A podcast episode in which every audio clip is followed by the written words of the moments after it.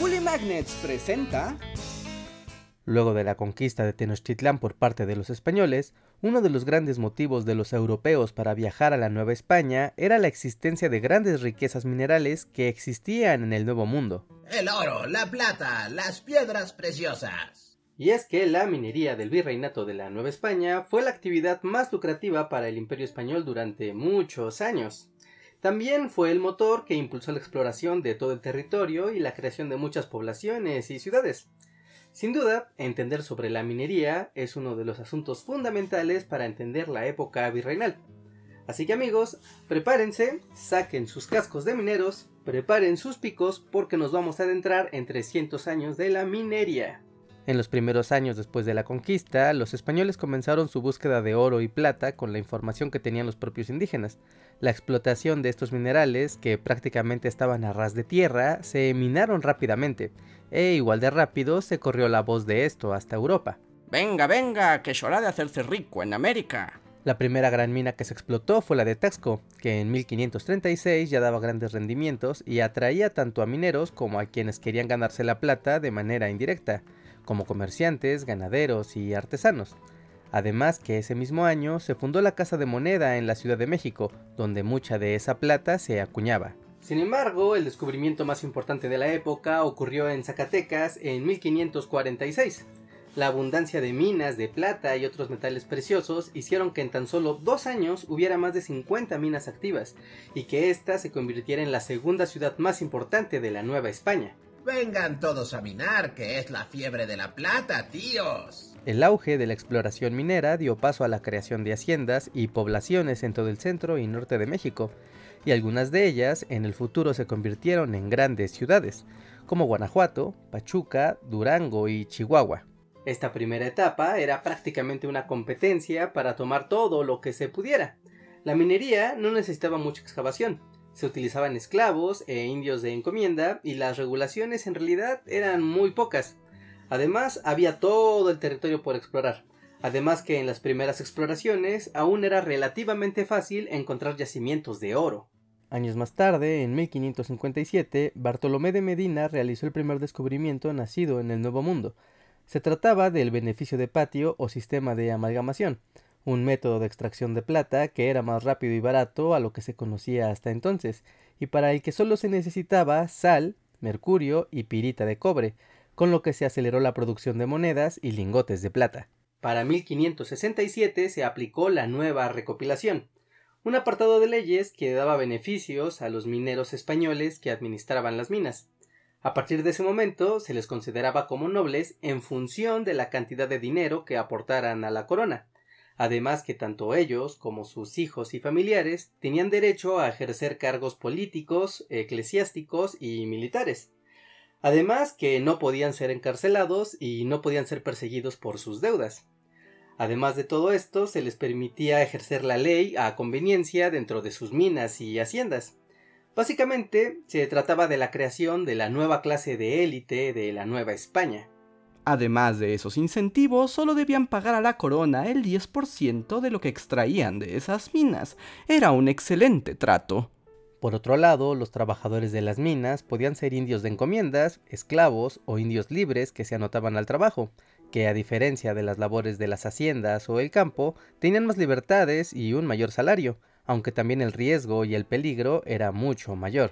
Esto sin contar la posibilidad de fraudes y estafas pues los trabajadores tenían la posibilidad de llevarse consigo una parte de lo extraído al final de la jornada, pero podían ser engañados por el administrador de la mina, que les podía entregar piedras de menor valor, como piedras de hierro o pirita. La pirita es una piedra amarilla y muy brillante que parece oro, pero que en realidad no vale nada. Pirita, también conocida como el oro de los tontos. Para inicios del siglo XVII, España tenía varios frentes de guerra abiertos, lo que ocasionó dificultades para la comunicación rápida y constante con el Nuevo Mundo, y con ello la falta de importación de mercurio que era necesario para la extracción de plata en la Nueva España. La extracción de plata también disminuyó en la época debido a varios problemas. El principal de ellos fue la falta de mano de obra indígena, que era la más barata, pero que escaseaba debido a las enfermedades y epidemias que azotaban a esta población. Por lo que se tenía que contratar mano de obra o de plano comprar esclavos, lo cual hacía más cara toda la operación. Además, mucha gente no quería participar como trabajador en una mina, debido a que era muy peligroso y no había ninguna garantía de qué pasaría si no se salía con vida de ahí. No hay nada de nobleza ni premios para los esclavos.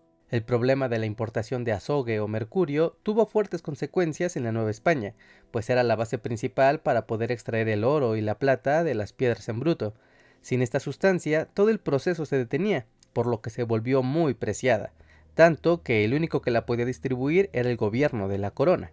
Y esto dio paso a una enorme corrupción dentro del gobierno del virreinato.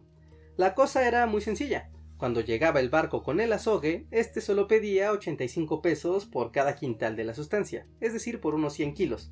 Y cuando los funcionarios veían que había escasez del azogue, decidían venderlo a los mineros hasta en 300 pesos el quintal, en un acto de clara corrupción y de especulación del mercado. Pues claro, aquí venimos a hacernos ricos. El monopolio del mercurio por parte de la corona era algo problemático, pero a la vez era una medida de control para la economía de la Nueva España, por lo que solo en contadas ocasiones se fomentó la exploración de mercurio en la Nueva España, pero cuando se acababan las situaciones especiales se volvía otra vez al sistema de importación de mercurio desde Europa o Perú. El periodo entre 1650 y 1750 fue de estancamiento para la minería. La falta de mano de obra, la especulación, la corrupción con el mercurio, el aumento en la burocracia, la falta de caminos e inundaciones en las minas hicieron de esto un mal negocio, especialmente para los nuevos mineros. En esta etapa, los grandes mineros que ya estaban consolidados solo aumentaron sus riquezas. Vivían en grandes palacios, compraban títulos nobiliarios, tenían ranchos y grandes haciendas. Por otro lado, estaban los nuevos mineros que venían a jugarse la suerte. Algunos se gastaban todo su dinero en una mina y terminaban después mendigando y buscando dinero por donde pudieran para tener otra oportunidad. Mientras que también estaban los mineros que habían encontrado algunas pequeñas riquezas, pero que al acabarse la fortuna de la mina no podían sostener el estilo de vida al que aspiraban y terminaban mendigando y vagando por ahí. Fui rico por unos años y ahora seré pobre toda la vida. Ya durante el siglo XVIII y con las reformas borbónicas se alcanzó un nuevo auge en la minería de la Nueva España. En primer lugar, se trató de combatir la corrupción de la burocracia y la evasión de impuestos, y además se reforzaron las unidades conocidas como reales de minas, además de que se crearon muchos reales nuevos.